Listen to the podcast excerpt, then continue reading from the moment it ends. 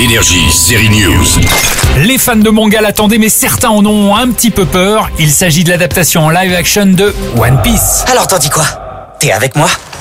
One Piece, c'est le manga le plus vendu de l'histoire. Il a été créé par Eiichiro Oda pour raconter une aventure en haute mer, celle d'un ado qui rêve de liberté. Il se lance dans un voyage homérique à la recherche d'un trésor mythique, le One Piece. Tout cela pour devenir quoi? Le roi des pirates. Quel intérêt y a-t-il à devenir pirate?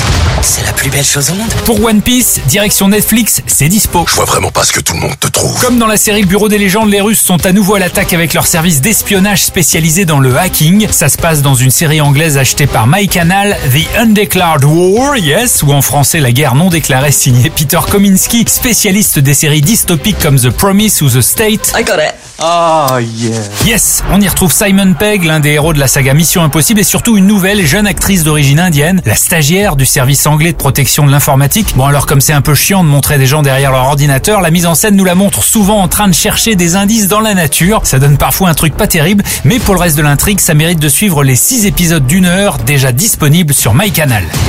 Et enfin, les fans de rugby ne manqueront pas la deuxième saison du Stade sur Paramount+. Vous avez joué un quart d'heure Un quart d'heure Le Stade, c'est une plongée dans les coulisses du Stade toulousain avec Super Dupont pour comprendre pourquoi c'est l'équipe de rugby la plus titrée de France. Et on va se préparer à taper fort. Comme des champions. Ça, c'était en saison 1. La deuxième débute sur Paramount Plus le 2 septembre et il tape fort. Bonne série. Énergie, série News.